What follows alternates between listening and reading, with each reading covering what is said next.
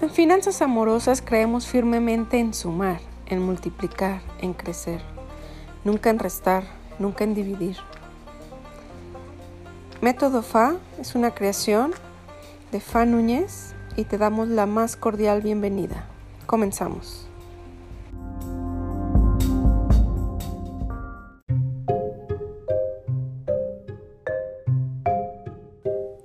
Hola, muy buenos días. Te doy la más cordial bienvenida y recordarte que este podcast está patrocinado por el curso de método FA, donde puedes acceder en fanunes.com y ahí principalmente dejarme tus dudas para seguir respondiéndolas en este podcast, seguir ayudándote con toda esta información valiosa de finanzas, finanzas personales y de pareja. Y hoy traigo una pregunta que es más de lo personal y la pregunta es ¿cómo le hago para eliminar gastos innecesarios? Muy buena pregunta, me encanta que las hagan. Te repito, ese es el canal para seguir dejando preguntas y obviamente anotarte ahí a la lista para que te esté llegando la información por mail de las publicaciones especiales y tengas toda esta información a la mano desde tu correo. Pues bueno, quiero compartirte cuatro puntos, cuatro puntos para eliminar gastos innecesarios. El número uno definitivamente es realiza tus presupuestos. El presupuesto es eso, es anotar en qué deseas gastar. Entonces, cuando tú lo haces así, pensando en qué deseas gastar, pues no hay de otra, solo lo vas a hacer en eso. Y si en tu presupuesto está comprar 10 pantalones no será innecesario porque ya lo planeaste así, ya lo decidiste, ya viste que en tu presupuesto está cubierto y que es algo que ya está eso presupuestado. Entonces, siempre me gusta enseñar que hagan presupuestos, presupuestos abundantes para que tengan ese número de aspiración, un presupuesto real con lo que ya tienes y un presupuesto mínimo indispensable que también es muy importante tenerlo en la mira para cualquier situación donde te veas en la necesidad de accionar esa herramienta del mínimo indispensable. Entonces, siempre es importante tener eso. Es todo un capítulo del método FAR. Recuerda que son 10 módulos y todo un módulo lo dedicamos a en qué deseas gastar y aprender a hacer todos esos presupuestos, por qué, para qué y cómo. El segundo punto que te quiero compartir para eliminar gastos innecesarios es definitivamente eliminar la vergüenza. ¿Y a qué me refiero? Que no te avergüence gastar solo lo que tienes, que no te dé vergüenza que no puedes comprar más, que no te dé vergüenza no quedar bien con los otros. Recuerda que cuando estamos avanzando hacia esa libertad y nos vemos así en la escala del experto financiero, que es un modelo que también comparto mucho aquí con ustedes, hay un momento en el que al tener nos da placer, pero también lo hacemos para que el otro me valide, para que el otro vea que tengo, para que el otro vea que he visto bien, para que el otro vea que soy capaz de mostrar esa prosperidad. Pero lo hacemos por el tercero, no por nosotros mismos. Y no, tenemos que eliminar esa vergüenza cuando no, nuestro presupuesto no nos permite comprar cosas que no están ahí en nuestro presupuesto, pues que no te dé vergüenza no hacerlo. Que no te dé vergüenza solo gastar lo necesario. Y así eliminarás lo innecesario.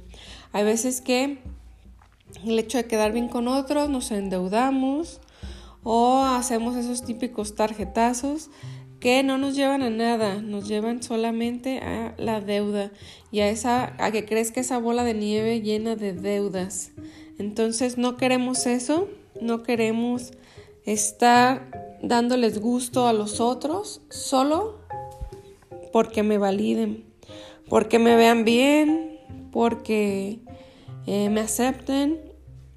Creo que esto va más allá, va de un amor propio, va de ser realista, va de no tener vergüenza, no tener culpa y vivir con libertad con lo que tienes. No necesitas ganar miles de millones de dólares para ser feliz, debes ser feliz con lo que tienes y eso es parte de lo que también me encanta conversar contigo, compartir y que te des cuenta que esa es mi filosofía de pensar, mi filosofía de ver las finanzas y que todos podemos, por supuesto, vivir bien y vivir bien con lo que tenemos, no ser mediocres, y aspirar a más, pero sin que pongamos en riesgo ni nuestra salud, ni nuestro tiempo, nuestro disfrute, nuestra familia, nuestros gustos. Entonces, por ahí hay que empezar a cambiar esa mentalidad para que elimines esa vergüenza y así no compres cosas innecesarias. Por supuesto, el punto 3 que te quiero compartir es lo quiero o lo necesito y si no lo compro, ¿qué pasa? Esta forma de pensar también la comparto bastante, a lo mejor ya la habías escuchado de mí misma, pero quiero recordártela el día de hoy porque es muy poderosa. Son esas tres preguntas que te tienes que hacer. Entonces, la primera pregunta es, ¿lo quiero o lo necesito? Entonces ahí vamos a resolver si es solamente un capricho o si realmente es algo que necesito para vivir. ¿Sí? Y ¿Se vale cumplirnos los caprichos? Claro que sí, pero regresando al punto uno, que estén dentro de nuestro presupuesto. No comprometas tus deudas, no comprometas tu salud, tu paz, tu tranquilidad. Si solamente te la pasas cumpliendo caprichos o te la pasas este, pasando de la depresión a la compra para tener cinco minutos de satisfacción y de adrenalina y de sustancias químicas en tu cerebro para sentirte bien.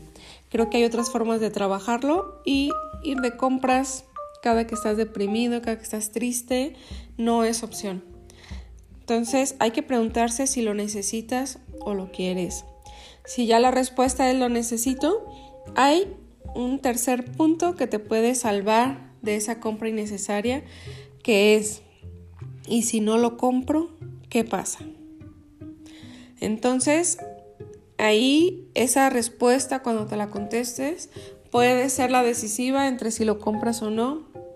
Y es muy valiosa porque hay veces que decimos, no, es que sí, necesito una blusa blanca.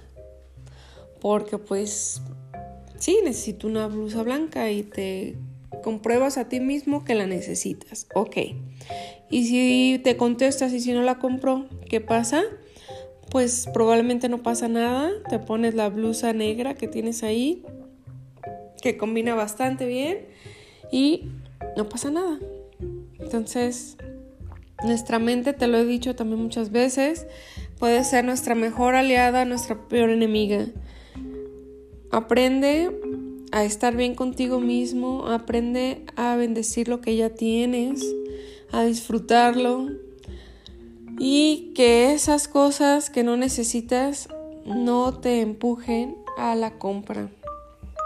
Entonces, esa sería esa tercera herramienta. Lo quiero, lo necesito y si no lo compro, ¿qué pasa?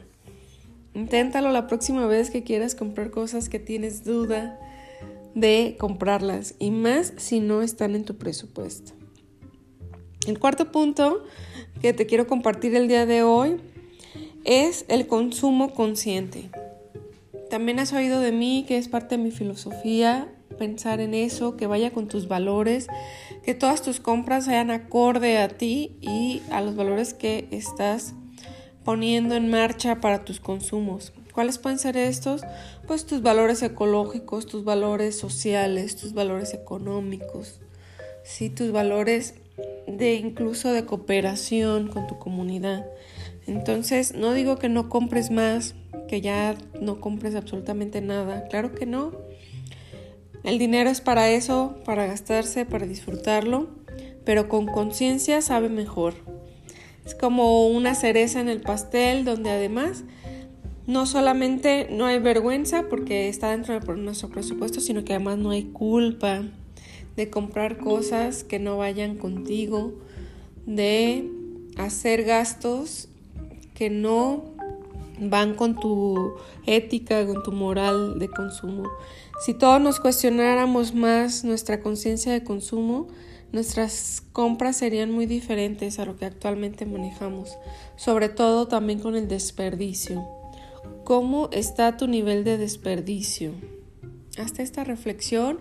Con esto quiero cerrar este episodio y seguir ayudándote con todas tus dudas que tengas de finanzas, finanzas personales y de pareja. Sabes que me encantará ayudarte, así es que mándame un mensaje a hola.fanunes.com y seguimos en contacto. Me encantará saludarte y saber más de ti. Te dejo un abrazote y nos vemos en el siguiente capítulo. Hasta pronto.